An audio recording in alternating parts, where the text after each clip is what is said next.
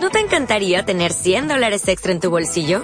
Haz que un experto bilingüe de TurboTax declare tus impuestos para el 31 de marzo y obtén 100 dólares de vuelta al instante. Porque no importa cuáles hayan sido tus logros del año pasado, TurboTax hace que cuenten. Obtén 100 dólares de vuelta y tus impuestos con 100% de precisión. Solo con Intuit TurboTax.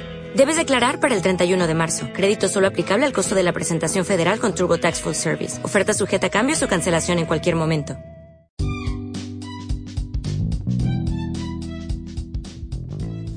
Bienvenidas y bienvenidos al podcast de Últimas Noticias. Les habla el Gamalabé desde Caracas, Venezuela. Hoy es viernes 26 de noviembre de 2021 y estos son los titulares. Las elecciones realizadas el pasado 21 de noviembre en Venezuela siguen marcando la agenda noticiosa y nuestro jefe de información, Ángel González, analiza las más destacadas. Cinco años después de la firma de los acuerdos de paz en Colombia, conversamos con la profesora Adriana Hernández, magíster en comunicación educación, docente de ciencias sociales y cátedra de la paz en nivel de educación secundaria y media, para saber cómo se han ejecutado. En el segmento musical, el compositor venezolano Enrique Rojas estrena su tema Dulce Fulgora. Los resultados de las elecciones realizadas el pasado 21 de noviembre en Venezuela han generado las noticias más destacadas de la semana. El impacto y las reacciones internacionales, los observadores, el caso de Barinas y las agresiones a medios comunitarios por alcaldes electos en Mérida y Barinas. Nuestro jefe de información, Ángel González, nos da su análisis. Bienvenido, Ángel. Hola Elga, gracias por el contacto y un saludo a toda la audiencia desde la sala de redacción del diario Últimas Noticias. Las elecciones regionales del pasado domingo han marcado la agenda informativa durante toda la semana. En primer lugar, eh, por los resultados, eh, que le dan una victoria contundente al chavismo con 20 de las 23 gobernaciones de Estado más la alcaldía de Caracas. Asimismo, eh, obtuvo más de 200 alcaldías de las 335 que hay en el país. Por su parte, la oposición obtuvo la victoria en tres estados, Zulia, Cojedes y Nueva Esparta, y sumando todas las diferentes alianzas de la oposición o alianzas opositoras, obtuvieron más, algo más de 100 alcaldías. Entonces este es el nuevo mapa político que se dibuja luego de las elecciones eh, regionales. En segundo lugar está eh, la observación internacional. Recuerda que estas elecciones contaron con observadores, con más de 300 observadores de 55 países. Eh, y el, aunque el foco estaba eh, puesto sobre la misión de observación electoral de la Unión Europea. Eh, algunos esperaban que esta misión hiciera algún eh, señalamiento sobre o cuestionamiento sobre la democracia en nuestro país. Eh, sin embargo, esto no ocurrió. La eurodiputada Isabel Santos, que lideraba la misión europea, emitió su informe preliminar y lo que hizo fue destacar el equilibrio del CNE, de hecho lo destacó como el Consejo Nacional Electoral más equilibrado en los últimos 20 años, y eh, dijo que en general las condiciones electorales habían mejorado con respecto a procesos anteriores. Eh, hizo algunos, señaló algunos aspectos mejorables eh, del proceso electoral, pero nada que pusiera en cuestión la, la, legitimidad de las elecciones, ni mucho menos. Los otros observadores internacionales, como el Consejo de Expertos Electorales de Latinoamérica, eh, así como otras agrupaciones de África, de Europa, incluso de Estados Unidos, destacaron la solidez y la eficiencia del sistema electoral venezolano. Otro aspecto, otro tema que ha resaltado esta semana ha sido eh, los resultados de la, de la elección para la gobernación de Barinas, que eh, hoy, al día de hoy, no ha, no, ha habido un resultado definitivo. Al parecer la, la votación estuvo allí bastante cerrada, pero lo más probable es que se confirme lo que se dijo en el primer boletín del Consejo Nacional Electoral el día domingo, que es que Argenis Chávez fue reelecto como gobernador de Barinas. Lo que sucedió es que este retraso ha sido causado por eh, la solicitud que hizo la oposición de un recuento del 100% de los votos y, la auditoría de, la votación. Eh, la oposición lo que hizo fue eh, aprovechar este, este retraso o este espacio de tiempo motivado por el recuento que ellos mismos solicitaron para decir que ellos habían ganado y generar movilizaciones y disturbios este, en, la, en la sede regional del CNE, ¿no? Lo cual ha provocado que se, eh, o se, se, despliegue un plan especial de orden público en la capital de Barinas. Otro hecho que también se desprende de las elecciones regionales del domingo pasado es que algunos eh, alcaldes opositores electos eh, les dio por eh, encabezar agresiones a medios comunitarios en sus respectivos municipios. Esto sucedió en La Zulita, en el estado de Mérida, y en Santa Bárbara de, Barinas. Ellos se sintieron con el derecho de, al, haber salido ganadores en las elecciones, ir a cerrar medios, radios comunitarias en su territorio. Esto generó que la Fiscalía abrió una investigación para determinar las responsabilidades eh, de estos hechos y eh, el gobierno nacional advirtió que va a defender con, el respaldo de la ley a los comunicadores populares. ¿no? hay que olvidar que hoy 26 de eh, hoy viernes 26 de noviembre son las elecciones indígenas a los consejos legislativos regionales y a los consejos municipales. Así que pendientes con eso. Y bueno, Elga, de esta manera me despido por esta semana y te agradezco de nuevo el contacto. Gracias Ángel por tu análisis. Hasta la próxima semana. Hace cinco años, el mundo, y sobre todo las colombianas y colombianos, aguardaban expectantes los resultados del plebiscito que sometía a la decisión popular los acuerdos de paz entre el gobierno y las Fuerzas Armadas Revolucionarias de Colombia. Sin embargo, con el triunfo del no, el desconcierto y la desesperanza se impusieron a la celebración. A pesar de este resultado, Juan Manuel Santos, presidente de Colombia, que impulsó esta negociación, decidió realizar de todas formas la tan esperada firma por los acuerdos de paz el 24 de noviembre de 2016. Para analizar lo ocurrido en estos cinco años, conversamos con Adrián Hernández, magíster en comunicación, educación, docente de ciencias sociales y cátedra de la paz en nivel de educación secundaria y media de la ciudad de Bogotá. Bienvenida, Adriana. Los resultados del plebiscito realizado en septiembre de 2016 marcaron de alguna manera el rumbo del desarrollo de los acuerdos de paz? Como bien es sabido, el mecanismo de refrendación del acuerdo que estableció en su momento el gobierno fue el plebiscito y a través de él se preguntaba si eh, se apoyaba el acuerdo final para la terminación del conflicto y la construcción de una paz estable y duradera. Sabemos que los resultados finales eh, dieron por ganador el no, lo cual llevó reformular algunos de los planteamientos iniciales. Sin embargo, desde ese año, el 2016, se ha generado lo que algunos teóricos han denominado una radicalización de la derecha en la medida en que ven como una amenaza el acuerdo de paz. Una amenaza en términos de señalar que no va a haber justicia, que va a haber impunidad total, Em, no se tiene en cuenta eh, de ninguna manera una salida negociada, sino por el contrario, el no es una reafirmación eh, de una salida militar.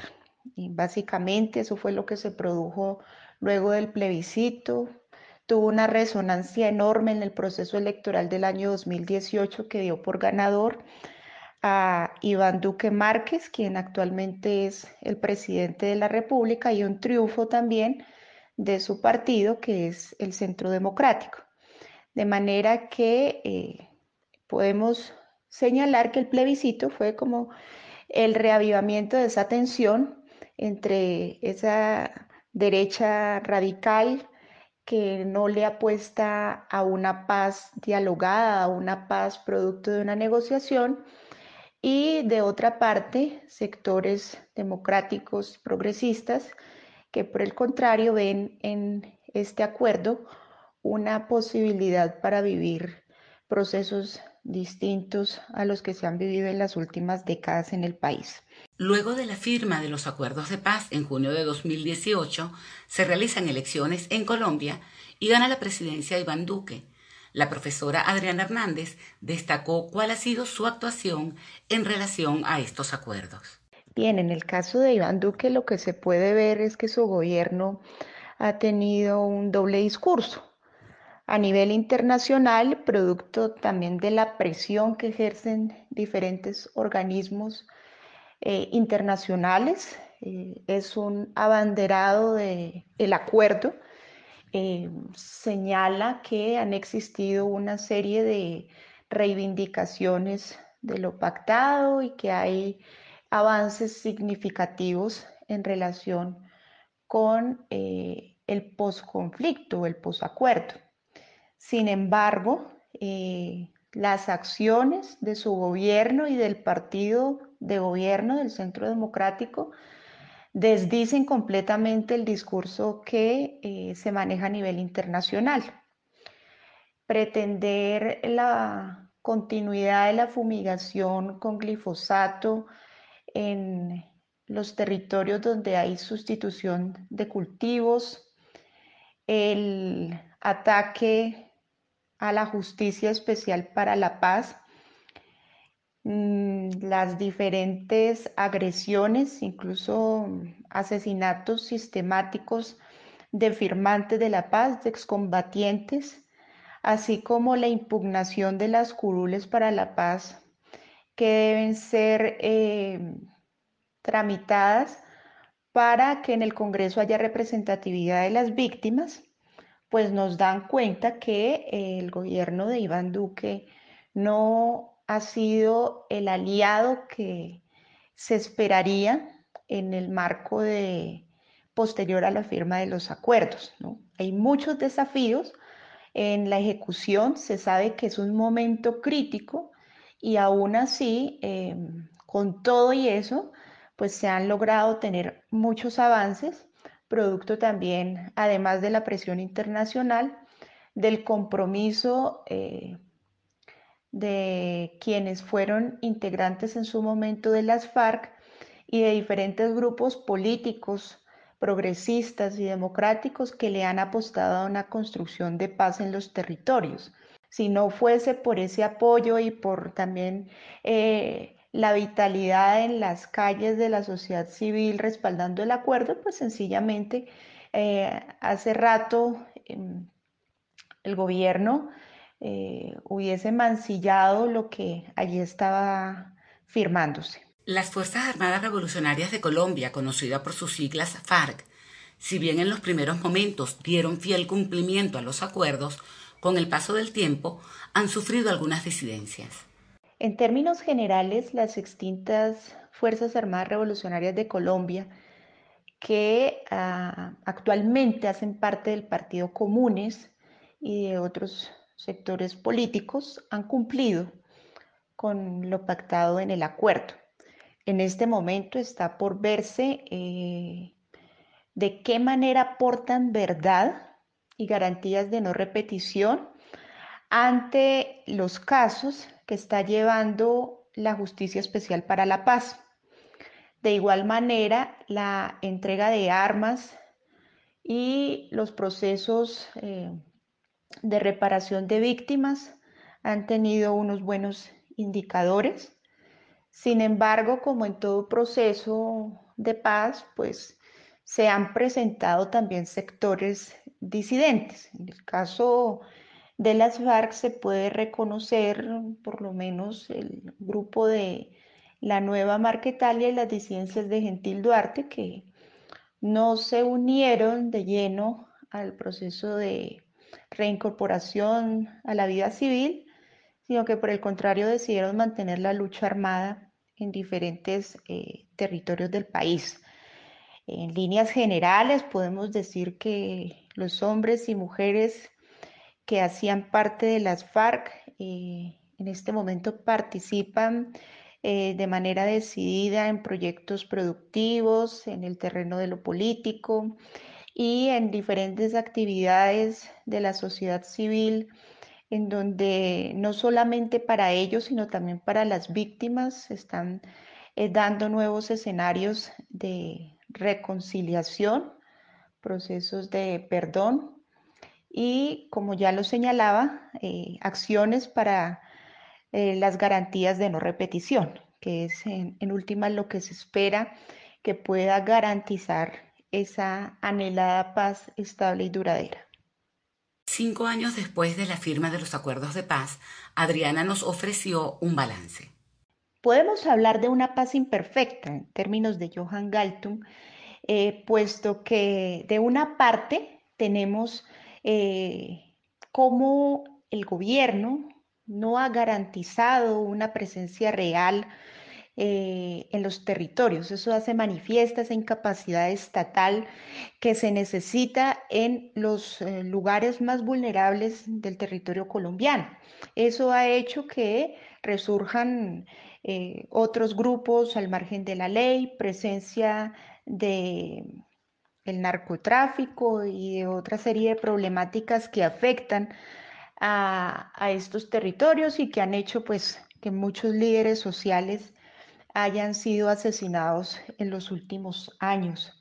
De igual manera, eh, podemos decir que el acuerdo permitió que afloraran en las calles eh, diferentes procesos de movilización social, de acciones colectivas que demandan eh, más educación, mejor salud y la mitigación a una serie de problemas sociales, entre ellas uno de los más agudos es el desempleo, y también cómo eh, hacer frente a la corrupción que hay en distintos órdenes, eh, no solamente en lo público, sino también en lo privado. Entonces, el acuerdo lo que nos permitió fue abandonar esa narrativa de un enemigo común que es las FARC y que se decía que todos los problemas de la sociedad eh, tenían origen y fin en las FARC para centrarnos en otra serie de discusiones mucho más profundas y más amplias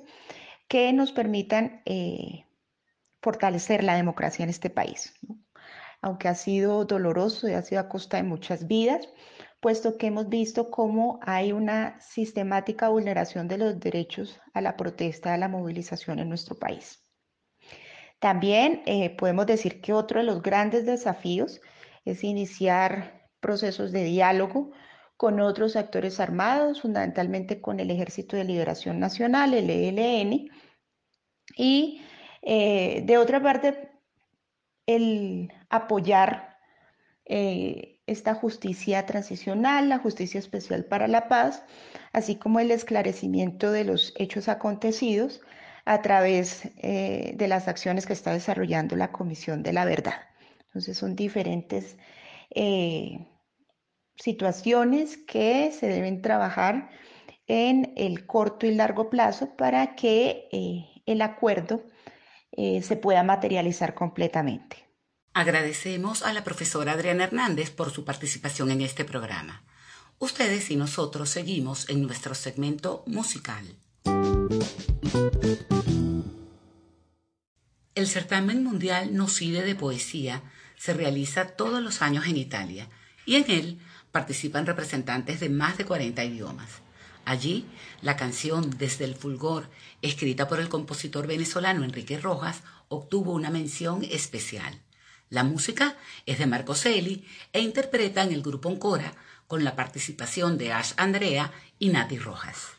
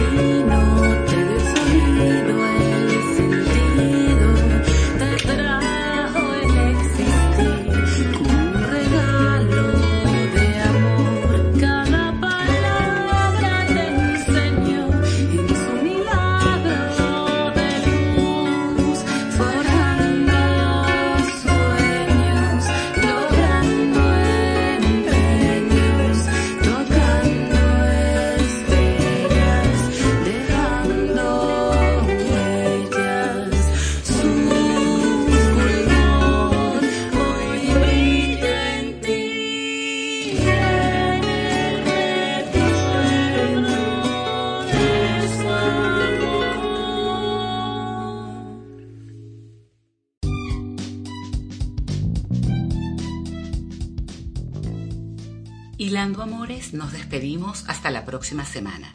Gracias por su compañía.